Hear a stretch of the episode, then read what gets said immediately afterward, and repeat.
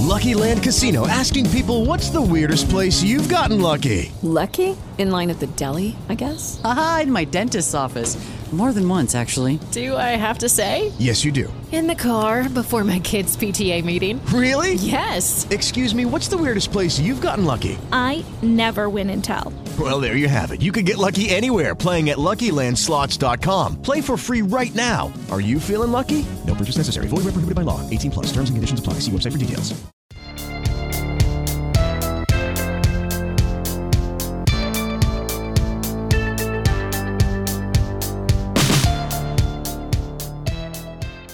Pessoal, sejam bem-vindos a mais um programa No Caminho, programa no qual nós conversamos com personalidades das mais diversas áreas da sociedade, que têm os princípios do livro milenar de sabedoria mais publicado de toda a história como regra de suas vidas. E hoje estamos sendo muito bem recebidos aqui na intimidade do pastor e deputado Roberto de Lucena.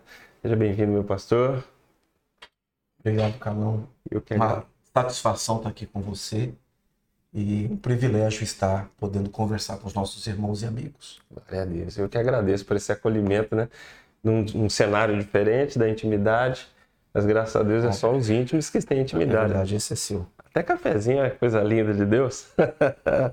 Meu pastor, eu estava lendo aqui um feedback que vocês me mandaram, né?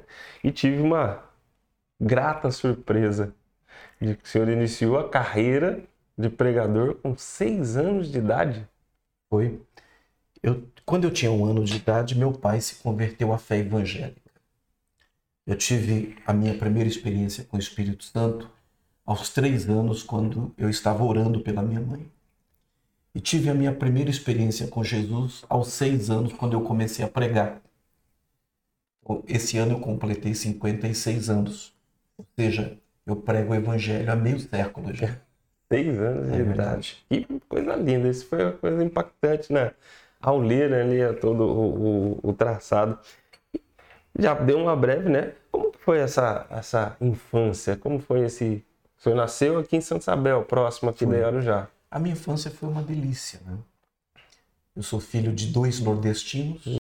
Os meus avós paternos tiveram 16 filhos. 16. Ele era agricultor e a minha avó era professora.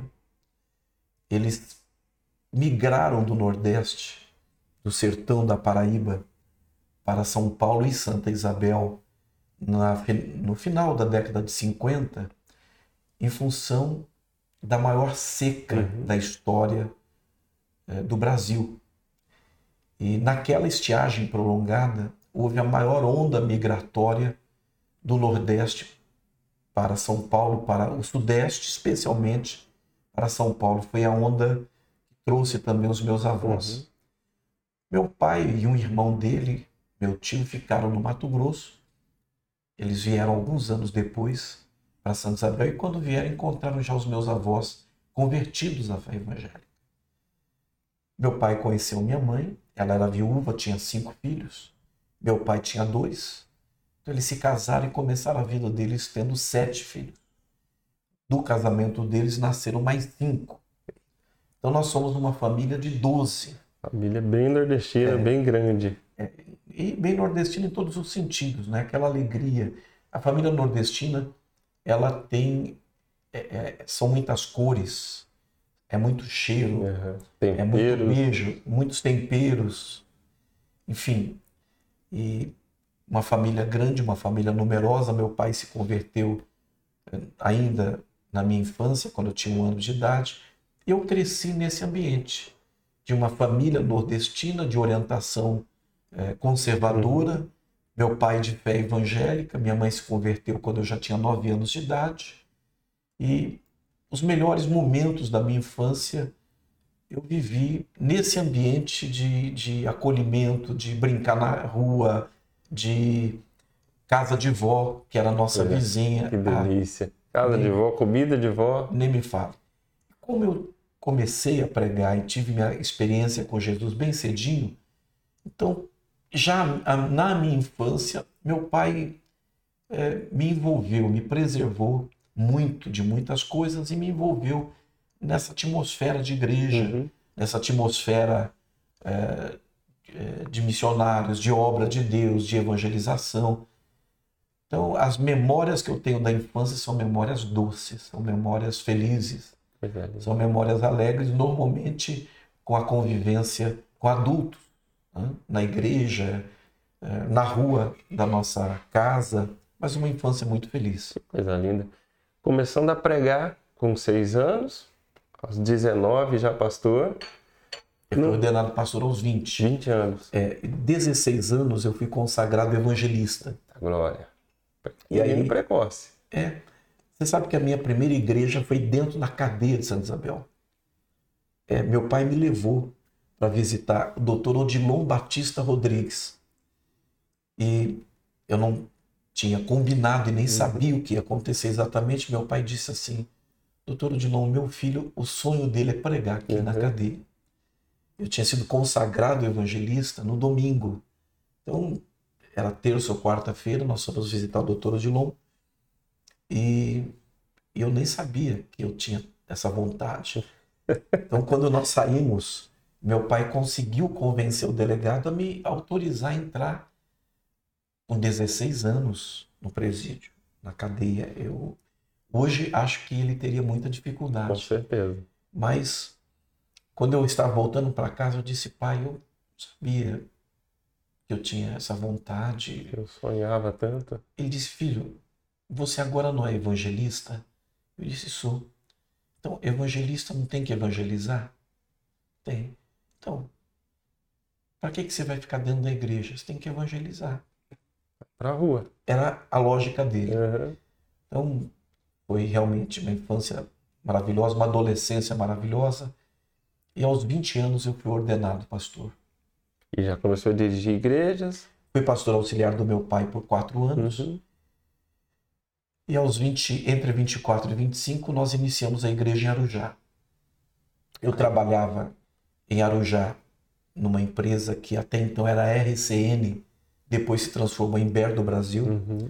No intervalo de almoço, eu ia para baixo de uma árvore e ficava em oração depois do almoço, lendo a palavra, orando. Juntou-se a mim um irmão da Assembleia de Deus, daqui a pouco juntou-se uma outra pessoa que era um desviado, afastado do Evangelho. Aí chegou uma senhora não convertida que trabalhava no recursos humanos e foram chegando as pessoas e foram tendo as suas experiências com Jesus embaixo da árvore no horário de almoço. E por fim nós chegamos a 80 pessoas embaixo da árvore quando a segurança da empresa pediu que a gente não fizesse mais essas reuniões. Convidaram a se retirar é. dali. Então eu comecei a fazer aquelas reuniões numa casa, no condomínio Arojazinho, da família Bonifácio. E dessa reunião na casa nasceu a Igreja Brasil para Cristo em Arujá, que completou recentemente 30 anos. Pois é, olha que história linda. Não teve nem tempo de, de experimentar algo fora, né? Que tudo tão, pre, tão precoce, né? A, é a pregação jovem, a, as, as evangelista, pastor, igreja, tudo muito rápido, né? Verdade. Foi tudo muito rápido. Não teve nem aquele tempo de experimentar aquela que, a gente vê nos testemunhos. Ah, vou experimentar o mundo. Não deu tempo. É que bom, né? Que graças a Deus. Que bom. E quando surge a Dana Bernadette na vida? A Bernadette foi minha professora. É. Ela era minha professora de português, assumiu como eventual no último ano do segundo grau. E ela lecionou durante aquele período é, letivo. E ao final do ano nós começamos a namorar, noivamos e nos casamos em um ano e três meses. Precoce sempre. Precoce. Então, me casei também com 20 anos de idade, entre 19 e 20 anos. É, nasceram nossos filhos. Hoje Melissa está com 33 anos, o Renan com 31 anos. E a Melissa nos deu três netinhos, Glória que são nossos tesouros. A senhorita Lívia, com 14 anos, faz 15 agora. A senhorita Lorena, com 6 anos, que é o nosso foguete, né? faz de mim de gato sapato. E o Lorenzo com três anos. E procurar o botão de desligar, né? Ah, macho. é muito bom. Eu tô com um netinho de dois anos, coisa mais gostosa ah, do mundo, né? Então você sabe o que é isso. É muito bom. É muito bom ser, ser avô. Aliás, eu faz uns anos que eu vi pela primeira vez isso.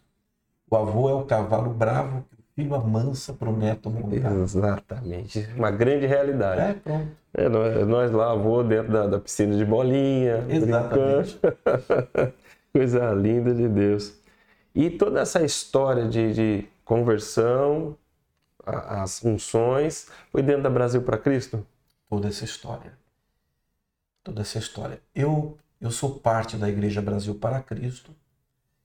É, meu pai se converteu à fé evangélica na Igreja Brasil para Cristo, se tornou obreiro, cooperador, diácono. Como diácono, foi dirigente da Igreja de Santa Isabel, presbítero e como presbítero dirigente, e depois foi consagrado em 82 como pastor. Ele ele serviu aquela igreja por 40 anos. Eu também nunca me afastei da Igreja Brasil para Cristo, igreja que tem 66 anos, foi fundada pelo missionário Manuel de Mello. Servi como seu presidente nacional e agora eu não a minha atuação como pastor, como pregador, ela não é circunscrita à Igreja Brasil para Cristo. Desde cedo, Deus me chamou para servir o corpo. Uhum. Então, as nossas conexões, as nossas relações com o corpo de Cristo, é, de várias denominações, ela sempre foi muito forte. Glória a Deus. E o senhor chegou a conhecer o Manuel de Mello?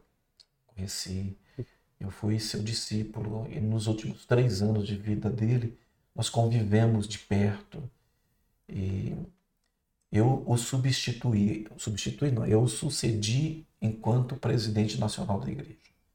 Ele faleceu em 90 e nós ele, ele instituiu, ele, ele havia estabelecido um grupo de, de líderes que fizeram uma transição. E quem foi o Manuel de Mello na vida do Roberto de Lucena? Manuel de Mello, uma inspiração. Foi um grande líder,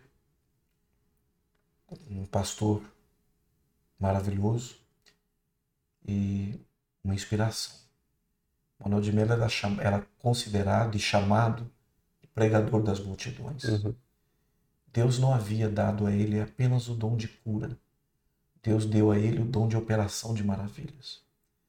Então, Manuel de Mello, ele tinha a graça de Deus de falar com as pessoas de todas as camadas sociais, de ser entendido, desde a pessoa mais simples à pessoa mais preparada intelectualmente. Era um grande, talvez, se não foi o maior evangelista, um dos maiores evangelistas que o Brasil já conheceu. E também o maior operador de maravilhas, de sinais e maravilhas que o Brasil conheceu. Um homem corajoso, valente, ele foi muito perseguido no início da igreja, ele foi preso 27 vezes, os templos, alguns dos seus templos foram depredados, tendas de lonas foram queimadas, mas ele era um homem valente. O primeiro culto no estádio de futebol no Brasil foi realizado por ele no Dia das Mães de 1958. Meu Deus, uma história, um Nós não legado. nascido ainda. Você não, né? Uma história grandiosa. O primeiro culto no teatro foi feito por ele. O primeiro culto num, num- assim, na TV, transmitido pela televisão no Brasil, foi feito por ele. Então, ele era um homem à frente do seu tempo, Um pioneiro, um né? pioneiro. Ele construiu em São Paulo o maior templo evangélico do mundo. O grande templo na Pompeia, quando inaugurado em 79, era um templo para 10 mil pessoas sentadas. Era o maior vão livre das Américas. Então, na inauguração, vieram caravanas de pastores, líderes e autoridades civis de todo mundo, de todos os continentes, assombrados com aquele templo que era é, um mega templo. Foi o primeiro dos mega templos do mundo. Um templo para 10 mil pessoas sentadas. Muita história, muita história para contar. E como foi a entrada do Roberto e Lucena na política? De onde surgiu isso? Então, eu estava me recuperando de um processo de enfermidade, havia passado de história recente por uma cirurgia para enfrentar um câncer de tireoide e estava me recuperando e me reposicionando. Quando nós tivemos no Congresso Nacional um período de muita preocupação. De 2006, no ano de 2006, ano de eleição, aconteceram problemas, um escândalo que envolveu vários parlamentares daquela bancada evangélica. De 47 deputados, apenas 17 deputados foram eleitos. E nesse período entre 2006 e 2010, muitos projetos contra a família, contra a nossa agenda conservadora, muitos projetos contra a igreja começaram a passar, uhum. porque nós tínhamos uma bancada fragilizada. Por exemplo, eh, nós tínhamos naquele momento um projeto de lei que legalizava a prostituição, projeto de lei que legalizava o aborto, projeto de lei que legalizava os jogos de azar no Brasil, um projeto de lei que criminalizava a Bíblia, porque criminalizava a homofobia. E a homofobia você é contra, eu sou também. Uhum. A violência contra uma pessoa por conta da sua opção sexual. Pelo contrário, não é isso que ensinamos na igreja. Nós não ensinamos a violência, ensinamos o respeito na convivência com todas as pessoas, independentemente da sua religião, da sua cor, do seu credo. Mas aquele projeto criminalizava inclusive a literatura que falasse contra a orientação sexual, que falasse contra a homossexualidade. E a Bíblia Sagrada, por ter textos em que trata a homossexualidade como pecado, ela é um livro que não poderia ser comercializado, não poderia ser impresso, não poderia ser distribuído, não poderia ser lido publicamente no culto. Astúcia ardilosa. É. Por quê? PLC 122. Então, haviam muitos problemas criados por esse PLC.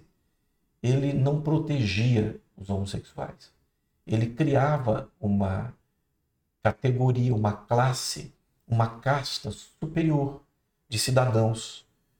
É uma coisa que nós não temos no Brasil, que é essa política de castas, nós íamos passar a ter a partir do PLC 122. E nesse momento, ele passou na Câmara e não passou no Senado por conta de um leão que nós tínhamos no Senado chamado Magno Malta, que foi quem capitaneou toda a luta para fazer a, a resistência, a oposição a esse projeto de lei e a outras iniciativas. Então, nós nos unimos, os líderes se conversaram e decidimos que estimularíamos as denominações a estar enviando dos seus quadros hum. irmãos que pudessem ir para a Câmara dos Deputados e fazer essa luta, encampar essa luta em defesa da vida e da família. E a Brasil para Cristo entendeu que dentre os nomes, meu nome naquele momento era o mais apropriado, não que fosse o melhor nome. Tínhamos e temos nomes melhores do que o meu. Mas eu recentemente tinha estado na presidência da igreja, o nome aquecido no coração das pessoas, e eu me senti convencido por Deus depois de alguma é, hesitação e finalmente em 2010, por esse motivo, eu vim candidato pela primeira vez, à época junto com Marina, que veio candidata a presidente da uhum. República uhum. pelo Partido Verde. Sim. E me reelegi em 2014, me reelegi novamente em 2018, dessa vez pelo Podemos. Glória a Deus. E para fazer essa opção, ok, a indicação veio, mas a opção foi feita pessoalmente pelo Roberto. E como foi a família? Como que foi o trabalho com a igreja? Qual foi a o quão duro isso foi? Então, é que quando Deus está dirigindo uma decisão, ele fala com todo mundo, ele convence todo mundo. Eu não tive essa dificuldade nem com a família, nem com a igreja, Uhum. embora eu senti uma luta por parte da nossa igreja, não de Arujá apenas, mas eram dois medos e eu percebi que era por amor. Primeira, a primeira dúvida era o medo de perder o pregador, Uhum. Pregador que eles amavam, que eles queriam como pregador. E a segunda era o medo de que o pregador indo para Brasília, um território com tantas é, com, com tanta complexidade, que o pregador se perdesse. Uhum. E a motivação dessas preocupações era uma apenas, era a preocupação porque me amavam, porque me queriam bem, que amavam o ministério que Deus me deu. Agora, hoje, passados 12 anos, ficou evidente que a igreja não perdeu o pregador e ficou evidente que o pregador também não se perdeu. É possível sobreviver. É verdade. Porque o meio, o meio político é um meio muito hostil, né? É um meio muito complicado. O meio social, a sociedade é hostil. Todas as, as virtudes e as, e as faltas dela e a falta delas que nós encontramos na política, encontramos na sociedade. Que, por exemplo, o que é a Câmara dos Deputados, se não uma casa de representantes? Então é muita assim, é, falsa expectativa a gente acreditar que os representantes podem ser melhores do que os representados, porque os representantes são a biópsia do tecido social. Então, tudo que nós encontramos na sociedade, nós encontramos reproduzido e representado na Uhum. casa dos representantes. Então, essa luta que nós temos que fazer diariamente, acatando o conselho de Paulo para tomarmos cuidado e nos mantermos em pé, é a luta que fazemos no Congresso, é a luta que fazemos na casa, que fazemos na igreja, no ministério, em todos os lugares. É, Lúcifer caiu no céu. Os melhores companheiros ali do lado. Ele caiu no céu, não era no Congresso. Adão no paraíso. Também não era Congresso Nacional. Então, é a gente realmente fazer, colocar a vida nas mãos de Deus, os pés nas mãos de Deus e, e acolher o conselho de Paulo. Quem está de pé, cuidado para não cair. Glórias a Deus. Glórias a Deus. E o senhor pretende continuar esse trabalho, perpetuar por mais alguns anos esse trabalho? Então, perpetuar não. Eu, eu sei que eu vou terminar do jeito que eu comecei. Como eu comecei, integralmente no altar. Hoje eu estou cumprindo o mandato, eu estou deputado. Uhum. É um mandato missionário. E todo mandato missionário, ele tem um prazo. Ele tem começo, ele tem o seu término. Uhum. Então, nesta eleição em 2022, eu estarei colocando meu nome à disposição. Estou pré-candidato Uhum. à reeleição como deputado federal. São 12 anos no Congresso. E eu entendo que esse momento no Brasil exige que nós sejamos muito cautelosos, que a gente mantenha uma bancada forte, não apenas evangélica, mas católica, espírita, aquela bancada que defende a família Sim. que quando os temas eh, relativos à, à proteção da vida, à defesa da família, são colocados, ela se une Uhum. e cria-se então uma muralha intransponível para os ataques que a família tem sofrido. Converge tudo para um mesmo Exatamente. sentido e vamos defender esses princípios que, são os, Exatamente. que é o sentido da, de tudo isso. É, o meio político ele é desgastante, ele é complicado e convivendo por tantos anos dentro desse meio político, o que, que o pré-candidato de 2010 não faria ou faria diferente do pré-candidato de 2022? Como candidato, Como candidato, até como, por favor, até mesmo como é, atuante dentro, aprendeu muito, tem muitas diferenças entre o primeiro mandato e esse mandato e talvez o próximo. Tem muita diferença. Eu não, claro, não posso dizer que eu seja o mesmo. Nós todos nós, você, eu, Cláudia, Raul, todos nós estamos em mutação. Eu não sou o mesmo de ontem. Hoje, quando terminar o dia, eu serei diferente. Diferente em todos os sentidos. Biologicamente, não serei o mesmo, porque o meu relógio biológico ele tem uma contagem regressiva. Não serei o mesmo intelectualmente, espiritualmente. Nós estamos mudando. A gente só precisa escolher se muda para melhor ou para pior. Né? Então, o candidato de 2010 acreditava no Brasil e ele tinha um foco voltado para a agenda de valores. With the Lucky Land slots, you can get lucky just about anywhere. This is your captain speaking. Uh, we've got clear runway and the weather's fine, but we're just going to circle up here a while and uh, get lucky. No, no, nothing like that. It's just these cash prizes add up quick. So I suggest you sit back, keep your tray table upright, and start getting lucky. Play for free at LuckyLandSlots.com. Are you feeling lucky? No purchase necessary. Void where prohibited by law. 18 plus terms and conditions apply. See website for details. With Lucky Land slots, you can get lucky just about anywhere. Dearly beloved, we are gathered here today to. Has anyone seen the bride and groom? Sorry, sorry, we're here. We were getting lucky in the limo and we lost track of time. No, Lucky Land Casino, with cash prizes that add up quicker than a guest registry. In that case, I pronounce you lucky.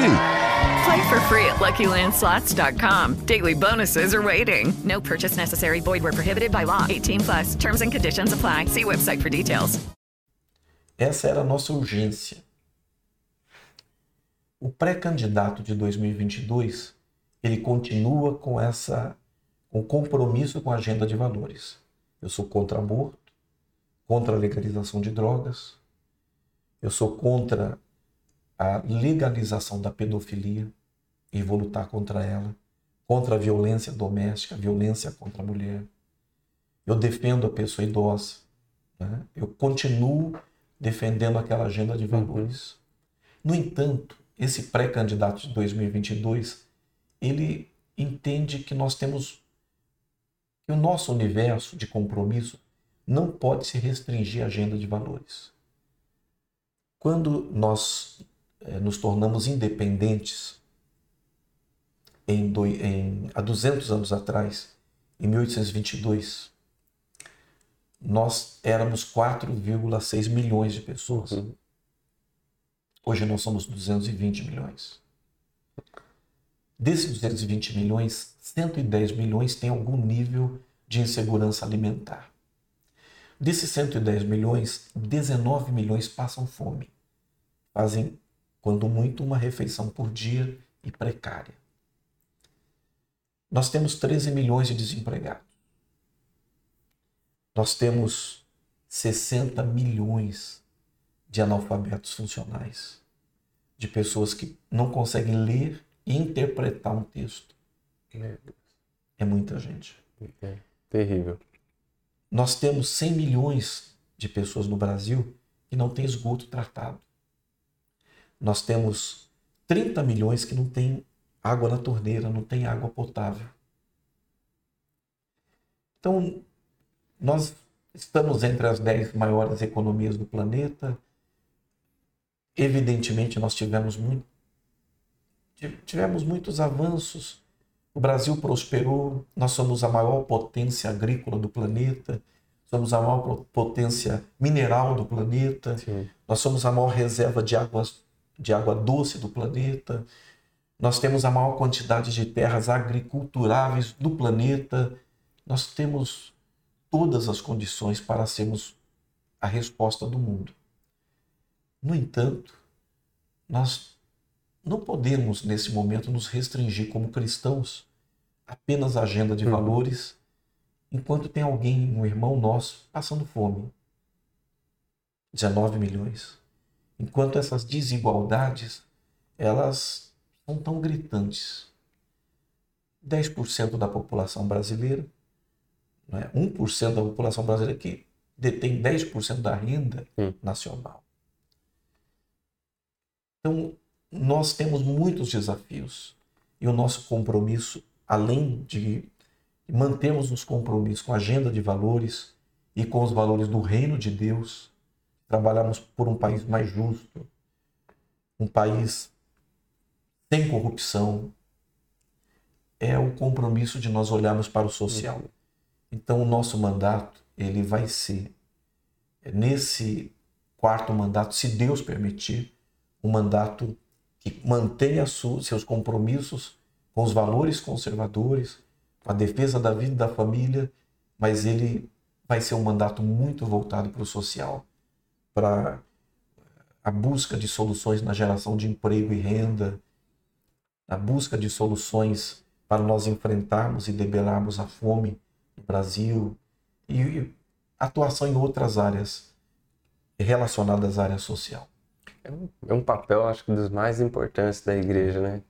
É, aí um sonho pessoal meio de um dia olhar para a sociedade e ver que a igreja já não é mais tão necessária quanto é hoje. Que hoje a igreja é um, um centro de refúgio, onde nós fugimos para fugir de tudo isso que nós somos atacados na sociedade. E, e, se um dia a gente sair na rua e encontrar com, com todos os princípios que a gente vê dentro da igreja, na rua, na sociedade, é, irmãos cuidando uns dos outros, alimentados, sem essa diferença social, sem que seja necessário criar leis para fazer a distribuição, mas isso esteja no coração daqueles que detêm o poder social, que detêm o poder financeiro, de abrir esse coração, que os princípios estejam implantados na sociedade. Eu creio que a igreja se torna um pouco menos necessária e nós somos a igreja na sociedade, seremos a igreja na sociedade. Olha, é chocante o que você falou. Foi a primeira vez que eu ouvi isso. De alguém dizer que tem um sonho de que um dia a igreja não seja tão necessária quanto é hoje. É incrível o que você falou. Permita a Deus que isso aconteça. E permita a Deus que a igreja também ela ela tenha autocrítica. Porque se isso ainda não aconteceu, é porque a própria igreja ela também está precisando fazer alguma revisão. Porque não justifica. Por exemplo, quando eu era criança, em Santa Isabel, nós éramos 1% da população brasileira. Uhum. Hoje nós somos quase 30%. Sim. São 60 milhões de brasileiros que disseram ao IBGE que são de fé evangélica. Ou seja, uhum. não justifica que a igreja tenha aumentado em número. E o impacto sua... social dela não. O impacto social não tem acontecido.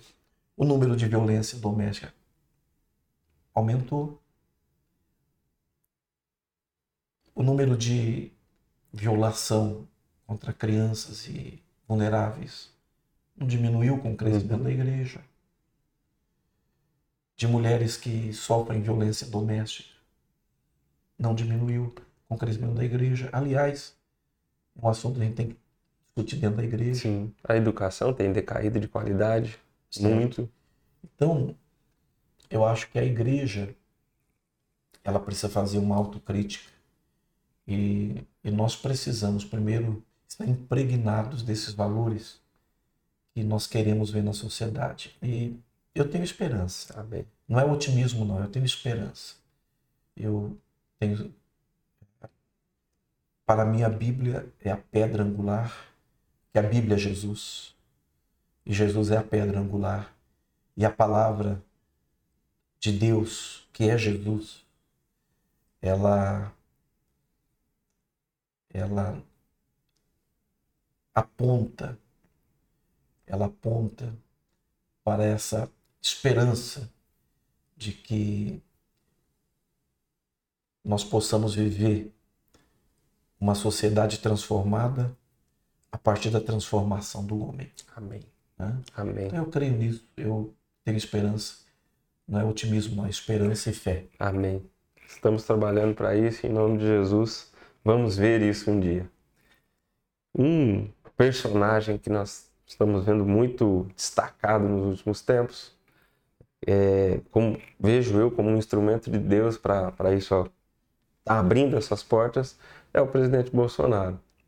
Hoje, o senhor teve uma convivência com ele dentro da Câmara e O senhor vê diferença do Bolsonaro da Câmara para o Bolsonaro presidente? Então, no coração dele eu não vejo diferença. Nós somos deputados oito anos juntos. Uhum. O coração dele, deputado, eu não vejo que tenha mudado. A cadeira não mudou a cabeça dele. Uhum. Agora, ele é outra pessoa. Ele foi eleito sem estar preparado para ser presidente. Uhum. Ele está terminando o mandato preparado. Então, ele aprendeu a presidir presidindo. Eu acredito na sua reeleição e acredito que para o segundo mandato nós teremos um Bolsonaro completamente diferente do Bolsonaro que foi eleito em 2018. Apesar de muitos pesares, apesar de pandemia, apesar de todo esse ciclo econômico complicado que atravessou, a gente teve números positivos ainda, né? Conseguimos ver números positivos ainda, mesmo em meio a tantas é, dificuldades. Acredito que isso foi também a mão de Deus capacitando ele para esse segundo. Nós geramos em 2021 2,6 milhões de empregos. No, no auge da pandemia.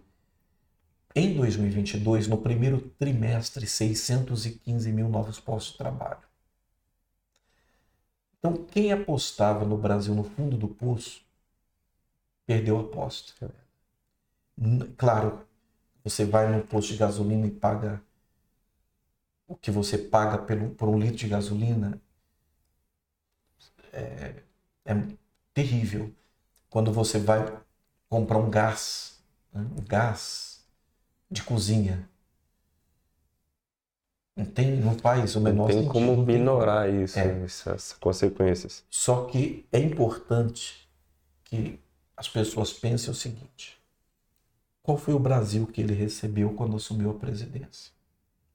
Qual foi a herança que ele recebeu? Bolsonaro não produziu 12 milhões de desempregados. Recebeu de presente. Exatamente. E nós, e nós estamos saindo de uma pandemia, estamos enfrentando aí indiretamente uma guerra na Ucrânia. Tivemos uma situação, uma série de intempéries. Temos muitos desafios pela frente. Se no passado tivessem roubado menos, Sim. se no passado nós não tivéssemos investido 2 bilhões no estádio de futebol em Brasília, E não é utilizado para quase nada. quase hoje. nada, mas tivéssemos ampliado o sistema de saúde, melhorado o SUS, se nós não tivéssemos construído o metrô na Venezuela, Obras na Bolívia, obras na Colômbia. Bolívia, na Colômbia, na África, se nós tivéssemos investido em infraestrutura no Brasil, nós estaríamos muito melhores. Se não tivesse 50 milhões em alguns apartamentos. É, estaríamos muito melhores. Com certeza. Mas, é, respondendo a sua pergunta objetivamente, ele não é. O coração dele eu, eu percebo que foi preservado. O coração dele. O patriotismo, amor pelo Brasil. Agora, ele não é, evidentemente, o mesmo Bolsonaro que começou a governar. Graças a Deus. E não estou dizendo que ele seja perfeito. E não estou dizendo que não tenha senso crítico. Uhum. E não critique, não diga a ele a minha opinião. Mas eu eh, olho para ele com muita esperança, muita expectativa do que nós poderemos ter pela frente. Amém. Amém. Glória a Deus. Uma da- das coisas que me chamou a atenção na leitura também do, do- de toda a estrutura política das frentes parlamentares que o senhor trabalhou é a atual, que é a frente da liberdade religiosa. Quando a gente fala em liberdade religiosa, ele não está falando de evangélicos, ele está falando de liberdade religiosa em todos os campos. É, With Lucky Land slots, you can get lucky just about anywhere. Dearly beloved, we are gathered here today to. Has anyone seen the bride and groom? Sorry, sorry, we're here. We were getting lucky in the limo and we lost track of time. No, Lucky Land Casino, with cash prizes that add up quicker than a guest registry. In that case, I pronounce you lucky. Play for free at LuckyLandSlots.com. Daily bonuses are waiting. No purchase necessary. Void where prohibited by law. 18 plus. Terms and conditions apply. See website for details. há algum tipo de pressão oriunda da igreja evangélica para ser parcial, vamos dizer dessa forma? Não. Não, não, não existe essa pressão. Pelo contrário, a igreja evangélica foi quem lutou para que nós tivéssemos a liberdade religiosa no Brasil. E não é a liberdade religiosa para os evangélicos. Nós queremos a liberdade religiosa para o católico, para o espírita. Nós queremos a liberdade religiosa para aqueles que, que, têm uma, que pertencem a uma religião afro, de raiz afro, de matriz afro. Nós queremos a liberdade religiosa para o budista. E nós queremos a liberdade de não ter religião também. Sim. Aquele que não tem religião, de, de não querer e não ter. O que nós defendemos é, acima de tudo, a liberdade. Depois do dom da vida e do direito à vida, a liberdade é o direito humano fundamental mais importante. Então, essa é a nossa defesa, é o compromisso da bancada evangélica, é o compromisso da bancada da família, é o compromisso do nosso mandato também. Então, nós queremos que o judeu tenha liberdade religiosa. Nós queremos que o muçulmano tenha liberdade de praticar a sua religião e a sua fé aqui no nosso país. E que todos sejam respeitados e todos respeitem. Esse é o tipo de, de civilização que nós é, almejamos no Brasil, de maturidade que nós almejamos no Brasil. E aqui no Brasil, a gente vai aqui na, na liberdade e a gente consegue, no shopping, almoçar numa mesma mesa com um japonês, um chinês e um coreano. Você não consegue fazer esse lugar nenhum mais no mundo, mas aqui ainda dá. Aqui no Brasil, você vai ali no Bom Retiro, você consegue ainda. Você consegue sentar à mesa e almoçar com um judeu, um muçulmano e você cristão. Talvez em lugar nenhum do mundo isso seja possível. Mas se nós fecharmos os olhos para alguns sinais emitidos na sociedade, alguns sinais de intolerância, de beligerância, e a gente ficar pensando, olha, é com eles e não é comigo, nós estamos permitindo que cresçam ervas daninhas que vão comprometer toda essa lavoura, que é uma lavoura, que é um privilégio, é um patrimônio é, nosso aqui no Brasil. É verdade. Bom, como eu iniciei o nosso programa dizendo, o nosso programa tem por objetivo trazer os princípios da palavra de Deus para fora da igreja, para contaminarmos a sociedade positivamente. Qual o princípio da palavra de Deus que mais norteou o Roberto de Luciano desde a primeira pregação, com seis anos de idade até hoje, deputado federal, se Deus quiser, reeleito em breve. Qual foi o princípio que mais trabalhou nessa vida e trouxe desse caminho até hoje? Olha, o primeiro princípio que tocou minha vida foi o princípio da verdade. A, a verdade era uma insistência do meu pai. Cada um fala a verdade ao seu companheiro. O segundo princípio foi do amor. Eu cresci numa família que amava muito. Meu pai foi um dos homens mais amorosos que eu conheci. A minha mãe, uma das mulheres mais amorosas que eu conheci. E eu cresci numa igreja que amava muito. E esse amor deles assim como o amor de outras pessoas que passaram pela minha história, como o irmão Cabral, era um diácono da Igreja Batista, que aos oito anos, quando eu tinha oito anos de idade, ele me descobriu pregando na casa da minha avó, na área das crianças. E ele passou a todos os sábados, por dois anos, a viajar por mais de duas horas, levando um flanerógrafo e uma vitrolinha de papelão para a casa da minha avó me ensinar palavra de Deus. Amor. Quando ele sentiu que tinha plantado a semente, ele simplesmente desapareceu. Depois, os irmãos adventistas do sétimo dia. Uhum. Eu comecei a fazer um curso bíblico por correspondência pela televisão, o programa Fé para Hoje. E aqueles irmãos, eles enviavam todos os meses um, um pastor do Rio de Janeiro que vinha a Santa Isabel que vinha de ônibus e que ficava algum tempo comigo, que corrigia é, a minha prova, que fazia chamada oral. Que era uma festa. Coisa linda. A irmã Noêmia, que era representante da Sociedade Bíblica do Brasil, lá na cidade de Santa Isabel. Então, eu fui muito marcado por isso, pelo amor. Primeiro, a verdade. Segundo, o amor. E terceiro, a justiça, que é uma das pernas do trono de Deus. Louvado seja o nome do Senhor. Bom, estamos chegando ao final então de mais um programa, mas tem um momento extremamente importante que nós deixamos registrado aqui no nosso programa, que é o momento que vem na sequência, que é o momento da palavra do Senhor. E a palavra do Senhor hoje está no livro de primeira carta de Pedro, 1 Pedro, capítulo de número 2. Vamos começar a nossa leitura a partir do verso de número 13. Diz a palavra do Senhor: Por causa do Senhor, sujeitem-se a toda autoridade constituída entre os homens, seja ao rei como autoridade suprema, seja aos governantes como por ele enviados para punir os que praticam o mal e honrar os que praticam o bem. Esse é o recado que o Senhor vem nos trazer. Enquanto conversávamos aqui, falávamos sobre um, um ditado que reina entre nós cristãos, que em política e religião não se misturam. Política e religião, ninguém dá o seu pitaco, pois cada um tem o seu direito.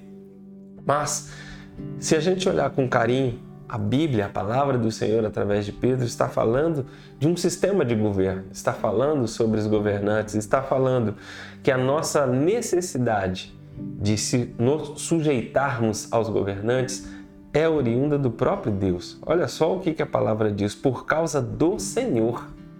Não é por causa do A, por causa do B, por causa do político C, mas por causa do Senhor. Nós devemos nos sujeitar a toda a autoridade constituída entre os homens, seja ao rei como autoridade suprema, seja aos governantes como por ele enviados, porque é ele quem envia, é ele quem elege, é ele quem traz a autoridade às pessoas. Por mais que haja um sistema eletivo, por mais que haja um sistema político hoje, o, todo o país ele é realmente governado por Deus. Ele é realmente governado pela mão do Senhor.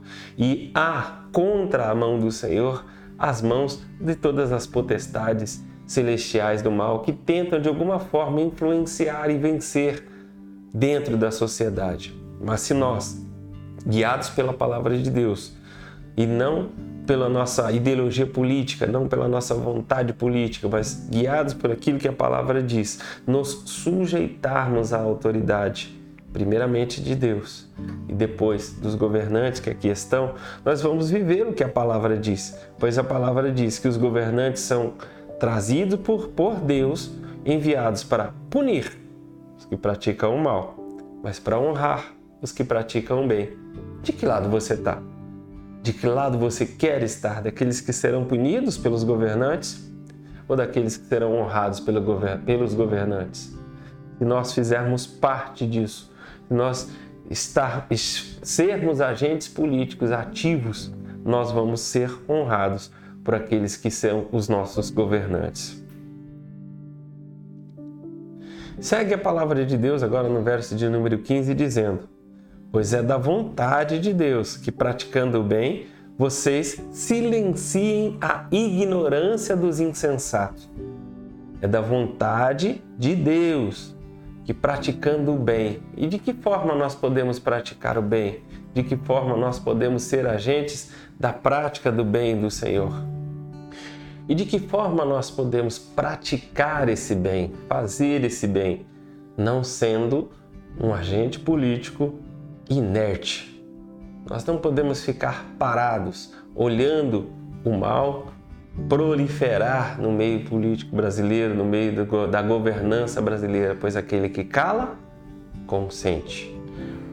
Pense bem, analise bem, veja as propostas, veja aquilo que, que nós estamos num ano de eleição, num ano onde nós podemos ser utilizados como instrumentos do Senhor para essa prática do bem, para que a vontade de Deus venha prevalecer no nosso país, praticando o bem.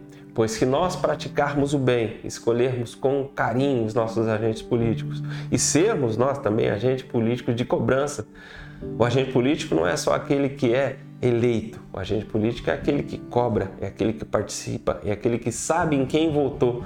Uma pergunta para você, crente, que vai ver esse programa: você lembra em quem você votou no, na última eleição? Você fez alguma cobrança a ele? Então você calou, você é parte do que o Brasil vive hoje. Se você quer um novo Brasil, se você quer um, viver uma nova vida, de uma nova história, pratique o bem. Não fique quieto. Pratique, façam algo pelo bem. Pois aqueles que praticam bem, diz a palavra do Senhor, vocês silenciam a ignorância dos insensatos. Segue o verso 16 dizendo: Vivam como pessoas livres, mas não usem a liberdade como desculpa para fazer o mal. Vivam como servos de Deus. Esse recado já vai para aqueles políticos que serão eleitos, para aqueles que serão escolhidos por Deus através da minha e da sua vida. Vivam como pessoas livres, mas não usem essa liberdade como desculpa para fazer o mal. Vivam como servos de Deus. Como recado final de Deus, através dessa palavra, Deus nos orienta a entender que não há um candidato certo, há uma pessoa escolhida para ser a mais correta, mas há pessoas que se aproximam mais dos princípios contidos na palavra do Senhor. Veja a história, ouça a história, ouçam as histórias, conheçam a vida e a das pessoas que mais se aproximam destes princípios. Façam as suas escolhas e depois que você for o agente para levar essa pessoa até lá, cobre, participe, seja um agente político que não fica quieto, pois na governança não há vácuo. Se nós recuarmos, alguém vem e sem os nossos princípios ocupa esse espaço e nós vamos ter que ficar quietinho por mais alguns anos, vivendo aquilo que nós escolhemos. Terminamos então essa palavra dizendo para você que o Senhor te abençoe e te guarde faça resplandecer o seu rosto sobre ti e te dê a paz. Deus te abençoe e até o próximo programa, em algum lugar onde o Senhor nos levar. Deus te abençoe. Valeu!